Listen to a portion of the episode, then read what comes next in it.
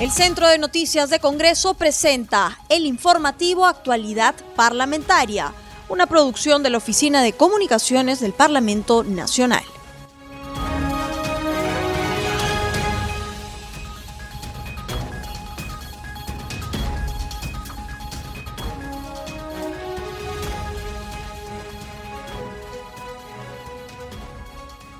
Bienvenidos al programa Actualidad Parlamentaria, una producción de CNC Radio El Congreso. Este programa se transmite en las regiones de Arequipa, Radio Las Vegas de Moyendo, en Ayacucho, Radio Guanta, en Huánuco, Radio Chalon Plus, en Junín, Radio Super Latina, en La Libertad, Radio Amistad. Los saluda Rómulo Vargas y los acompañaré en esta jornada informativa. Seguimos con el programa. Estamos en la línea telefónica con el congresista Felipe Castillo, integrante de la comisión multipartidaria que investigará el presunto favorecimiento en la aplicación de las vacunas contra el COVID-19 en altos funcionarios. Esta mañana se instaló la comisión investigadora que tendrá un plazo de 15 días calendarios para ver el presunto favorecimiento en la aplicación de vacunas contra el SARS-CoV-2 respecto al expresidente Vizcarra, ministros y altos funcionarios públicos y demás que resulten involucrados 15 días serán suficientes, congresista, para dar con los responsables de este hecho. ¿Cómo estás, Rómulo? Sí, gracias por darme un espacio y poder llegar a, nivel nacional a la población y poder transmitirle lo que está haciendo desde el Congreso de la República y sobre todo el día de hoy, que se ha instalado la comisión investigadora justamente de estos presuntos favorecimientos de la vacunación anticipada del ex perdón, del expresidente Martín Vizcarra, ministros, exministros, altos funcionarios del Estado y demás se encuentren pues comprendidos, ¿no? involucrados en este hecho, eh, que es un hecho muy triste, lamentable, repudiable por todo el país y que exige en este momento actuar con prontitud y creo que en los 15 días nosotros tenemos que dar nuestro máximo esfuerzo para poder tener un informe final con eh, conclusiones que eh, determina responsabilidades administrativas, civiles y penales de, los involucrados en este hecho deslenable. Esa es nuestra función y vamos a hacerlo de una forma reflexiva, vamos a bajar el tono, vamos a actuar de forma responsable, imparcial, transparente, informando a la población de lo que vamos desarrollando durante estos durante el proceso de 15 días y decir a la población, porque también hay gente que les preocupa que estas investigaciones puedan entorpecer el proceso de vacunación. Decirles que no, que nosotros garantizamos que el proceso de vacunación va a seguir con la prontitud que debe, que, que sí exigimos lo haga el Ejecutivo, porque la única forma de, tener una vacunación óptima es teniendo una vacunación amplia en el menor tiempo oportuno. ¿Para qué? Para evitar que más eh, familias peruanas lloren la muerte de sus seres queridos. Creo que ese es el gran objetivo y nosotros tenemos que poner el hombro todos, en todos los aspectos, desde la investigación para que se aclaren, se conozcan los hechos y también exigiendo, digamos, exigiendo que eh, el Ejecutivo también eh, eh, acelere su gestión en cuanto a la vacunación y nosotros también desde el Congreso de la República aportando a través de proyectos de ley para darle los instrumentos legales y facilitar todo este proceso. Ese es el gran compromiso que tenemos en esta pandemia, en esta segunda ola. Ya rebasó el pico de muertes en relación a la primera ola y por eso que también pedimos a la población tranquilidad, que esta comisión va a hacer su trabajo y va a garantizar también, digamos, el proceso de vacunación para que la mayoría de las personas, sobre todo de las poblaciones más vulnerables y que menos tienen, se puedan vacunar ¿no? y evitar que se enfermen. Congresista Castillo, la, población, mejor dicho, quiere saber ya el contexto de quiénes están inmersos, aunque ya se ha adelantado el expresidente Vizcarra, las dos exministras. ¿Quiénes más creen ustedes que puedan estar inmersos en este problema? ¿Gente política, el tema del empresariado u otros congresistas? Mira, lo que te puedo decir eh, ahora como miembro de la comisión investigadora que tenemos que ser muy prudentes. Yo no puedo adelantar opinión sobre uno u otro hecho. Y eso tiene que ser así para poder evitar que los involucrados u otras personas quieran deslegitimar nuestro informe final. Lo que sí eh, te puedo hablar sobre lo que ya se conoce, sobre eh, las denuncias públicas que se han hecho a través de los canales de televisión o en algunas comisiones, que aparentemente es eh, esta forma de vacunación anticipada de aprovechamiento así horizontal, ¿no? En todos los estratos, en todos los niveles, en todos los sectores, en todos los ámbitos de la de la sociedad. Entonces, lo que sí nosotros garantizamos desde la comisión es un trabajo imparcial, honesto, transparente, desapasionado. Tenemos que quitarle ese tinte, ese, esa, digamos, esa confrontación, eh, eh, eh, esa, esa posibilidad de, de, querer hacer de esto un circo político. Nosotros descartamos de plano eso porque creo que la única forma de sancionar con la dureza que corresponde, de forma ejemplar, para que nunca más pueda repetir un hecho como el que hemos vivido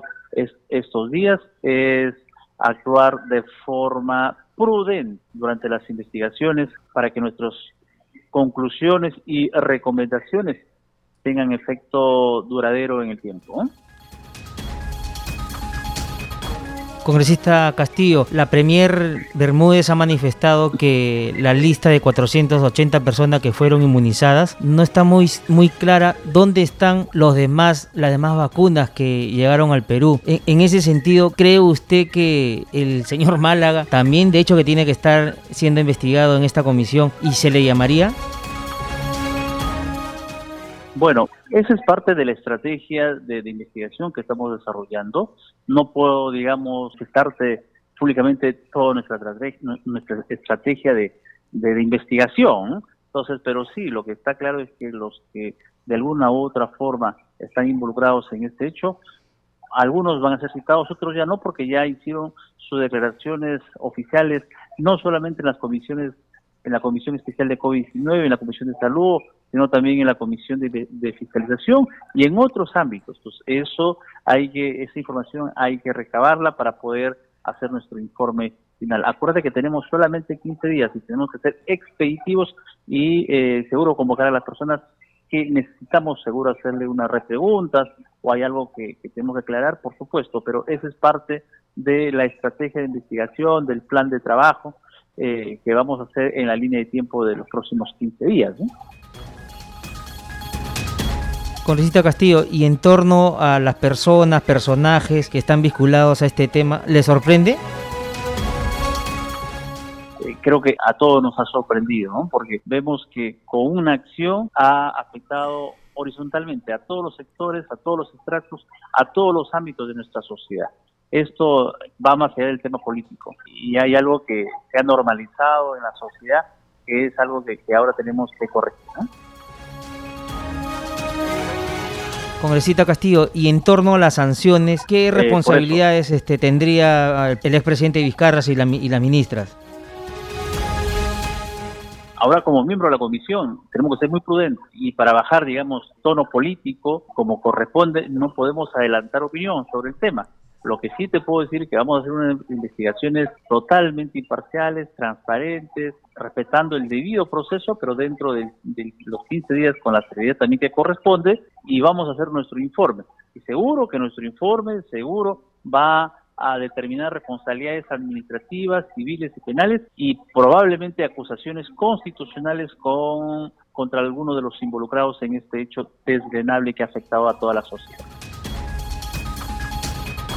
Congresista Castillo, en todo caso, cambiándole de tema, la COVID-19 sigue en aumento. La gente no toma conciencia realmente de que esta enfermedad está matando a mucha gente. ¿Qué hacer con esas personas que siguen saliendo indiscriminadamente a las calles? No solo en Lima, sino en varios distritos y al interior del país. Bueno, allí es clarísimo. Nuestra posición desde un inicio, del primer día de, la pandemia, desde la Comisión Especial COVID-19 y de la Comisión de Salud y Población, lo hemos hecho siempre. Tenemos que ser responsables también nosotros, apoyar al, Estado en sí para poder, digamos, mitigar los efectos negativos de la propagación del COVID-19. Y eso implica lavarse las manos, usar mascarilla, distanciamiento social permanente y evitar las aglutinaciones. Yo creo que esos cuatro elementos son elementos importantes para prevenir eh, infectarnos del SARS-CoV-2 y enfermarnos del COVID-19. Y además, quiero aprovechar que eh, no estamos de acuerdo. Desde la bancada de Podemos Perú, como José Alterno, no estamos de acuerdo con las expresiones del ministro de Salud, Oscar Ugarte, de, solamente ellos intervenir en el proceso de vacunación. Creo que en este momento todos tenemos que poner el hombro, porque es un tema primordial vacunar a la mayor cantidad de la población en el menor tiempo posible, justamente para lograr el efecto rebaño, que es lo que necesitamos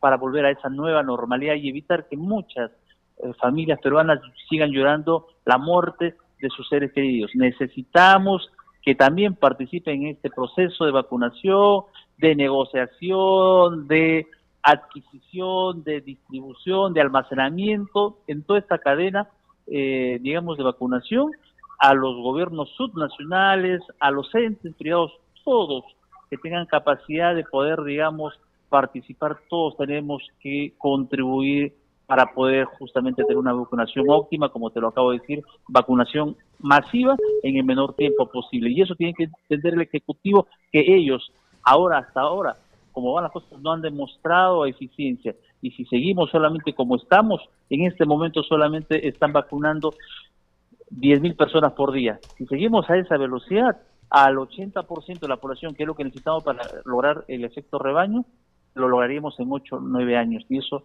es imperdonable, eso no puede ser, eso no es posible. Necesitamos eh, hacerlo por lo menos como lo hace Chile en este momento, 100.000 vacunaciones por día. Con eso estaríamos vacunando al 80% de la población hasta finales de diciembre. Eh, Chile, por ejemplo, va a vacunar a su población a ese ritmo y va a terminarlo en, en, julio o agosto. Entonces, eso es lo que tenemos, ese es nuestro horizonte y eso es lo que, lo que hay que buscar. ¿Y cómo se va a lograr? Aperturando, digamos, eh, las formas de adquisición, de almacenamiento y distribución de la vacuna. Eso es lo que necesitamos en este momento, poner todos el hombro. Por eso que me sorprendió y me llamó la atención las expresiones del, del ministro de Salud, Oscar Ugarte, en ese sentido de que ellos son los únicos que van a, estar en el proceso de vacunación. Y parece que eso no está bien, contradiciéndose con lo que dijo al asumir el Ministerio de Salud, que es el ente rector en todo el proceso de vacunación. Entonces, yo creo que necesitamos aperturar hay que ser más reflexivos, hay que ser más tolerantes y a veces nos equivocamos. Hay que aceptar nuestros errores y con un sentido propositivo poner todos la mano, el hombro, el puño para poder salir de esta situación difícil que vive el país como es la pandemia y en esta segunda ola establecida. Así es, congresista Castillo, como usted muy bien indica, a todos, todos debemos poner el hombro para superar este problema que estamos padeciendo todos los peruanos. Congresista, usted como médico de profesión, ¿qué le dicen sus amigos, colegas, doctores que tienen personas en, en UCI? ¿Cómo se está llevando ahora este, este tema al interior del país? ¿Se está superando? Bueno, mm, eh, la, la, situación está difícil en este momento. Ayer hemos tenido el pico más alto de muertes por día. Hemos superado la primera ola. Estamos desesperados, estamos estamos desconsolados porque más allá de nuestro esfuerzo, digamos, profesional, sigue muriendo porque no tenemos camas UCI, no tenemos el oxígeno medicinal suficiente para poder darles una oportunidad de vida a nuestros enfermos de COVID-19 y las vacunas pues están demorando. Entonces, la realidad el contexto es muy catastrófico en este momento en el país y nuestro futuro también, si es que no si es que no enmendamos nuestros errores que hemos cometido durante todos estos meses. Entonces, eso es lo que está sucediendo.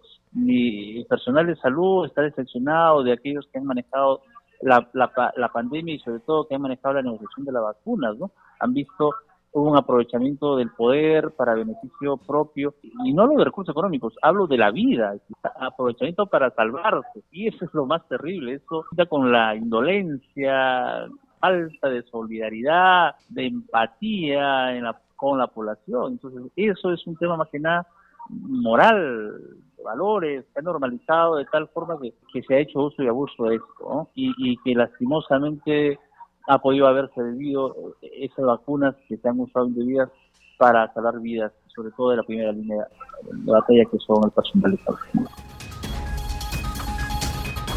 Congresista Castillo, hay otro tema en torno al oxígeno que se está distribuyendo a nivel nacional. Ya no hay oxígeno en muchos hospitales del país. ¿Qué hacer para superar también este problema?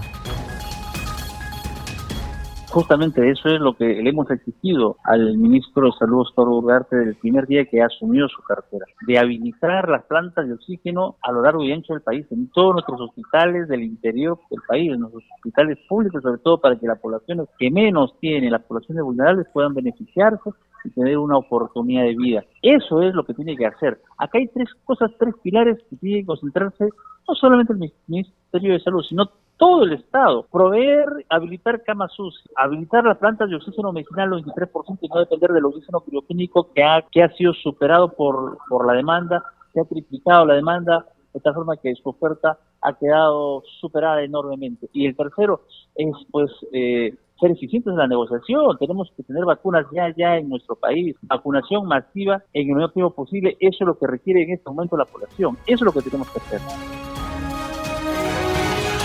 Congresista Castillo, muchísimas gracias por haber estado con nosotros en el programa El Día con el Congreso de CNC Radio. A ustedes.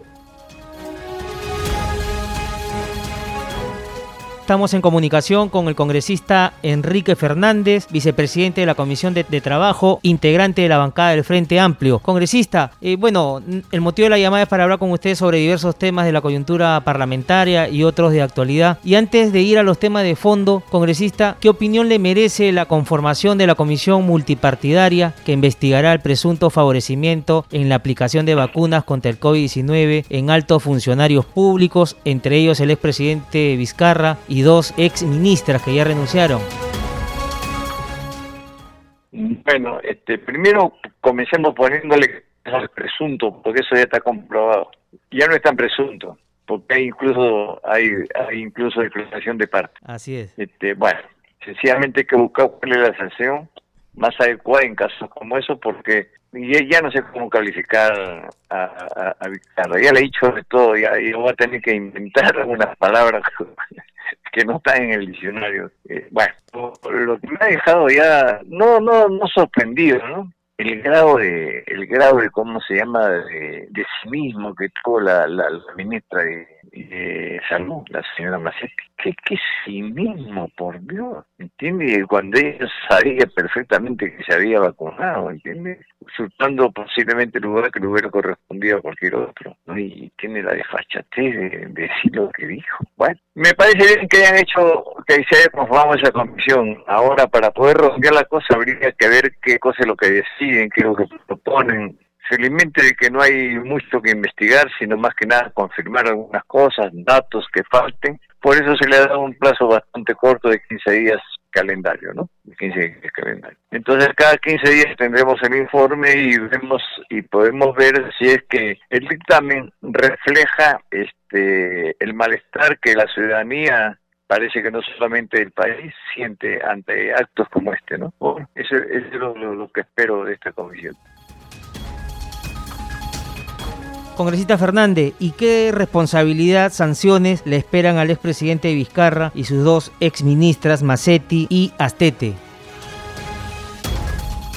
Mire, hay algunos que, algunos están pidiendo que se le, eh, a mí no me parece bien porque aparecería como una víctima, ¿no? De los de los congresistas golpistas que quieren tumbarlo ya que no pues para mí incluso que vaya a las elecciones y más bien el que no vaya le priva le priva al pueblo un derecho de sancionarlo en las urnas con su voto. No no no se olvide que que, que la gente que los que cometen estos estas cosas quedan más golpeados cuando sienten el repudio de la gente y no por una medida, medida administrativa los sacan de carrera. Recuerde el caso de la señora Marta y, de, Mulder y de varios que, intentaron reelección fueron barridos en forma negativa por cómo se llama los votantes. Entonces no, yo, yo no estoy porque aparezca él como víctima, ¿no?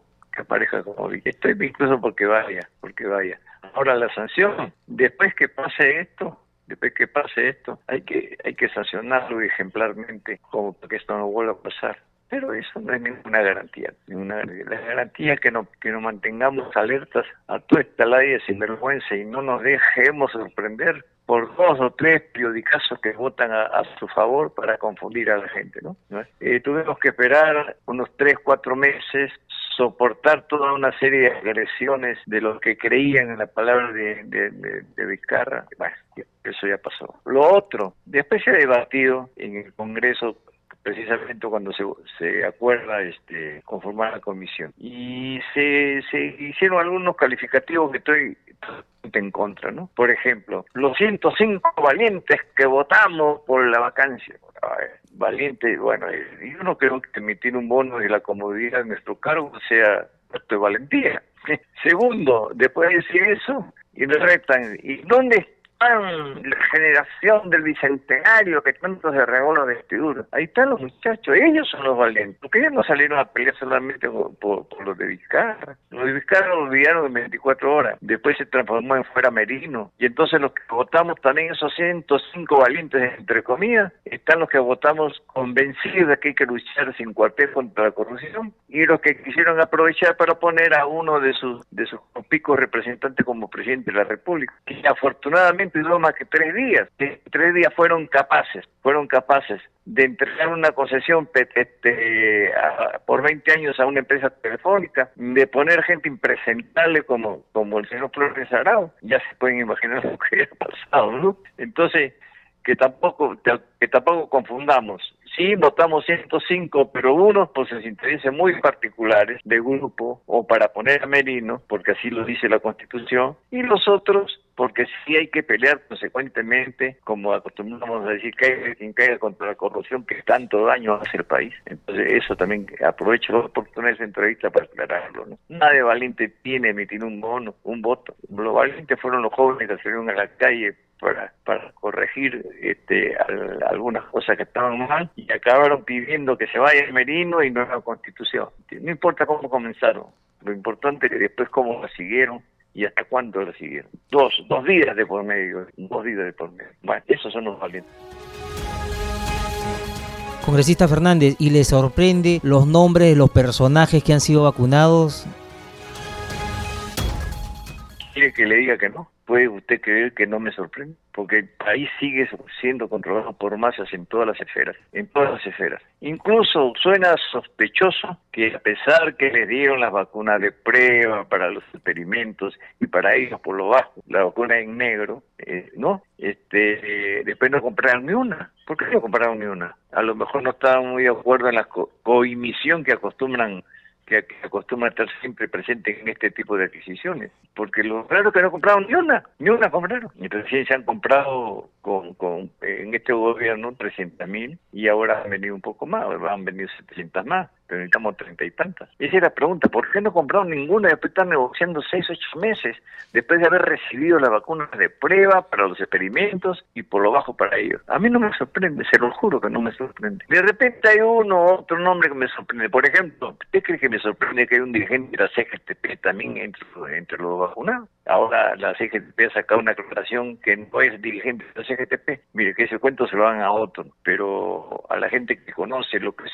el movimiento sindical y quiénes son los que están atrás de las organizaciones, no. Él no será hoy, no tendrá cargo, pero es el responsable de, la formación política y sindical de la CNTP. Y lo, conozco mucho tiempo porque trabajó conmigo y está ahí entre los firmantes. Y, pero con, precisamente conociéndolo, conociéndolo no me extraña que ahí. Y se dan otros. Siempre, siempre hay una cúpula. Siempre en las desgracias hay un grupo que se autoprotege y se enriquece con las desgracias de otros. ¿Dónde están todos estos? Hay 200 casos abiertos de investigación. De la pandemia solamente eh, en la primera etapa de corrupción, mascarillas que no servían para nada, sobre precios en cómo se llama en el alcohol, en los instrumentos, en los fiebres fríos, tres ministros que tuvieron que ser echados por sinvergüenza. Y todo eso pasó, todo eso pasó. A mí me hubiera gustado que se hubiera hecho una, una comisión que investigue absolutamente todo eso, no solamente lo de la vacuna. La, la vacuna es es el punto más alto, ¿no? De desprecio por el resto de la gente que sufre el problema. Pero no es, no es el único caso. Hombre,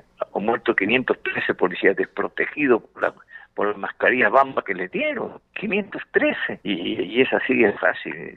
¿Cuántos médicos han muerto? ¿Cuántos sectores de salud se han sido contagiados y muertos? ¿Cuántos? Para que los tipos se enriquezcan, elevando los precios de las medicinas y todo. Eh, ese es el asunto.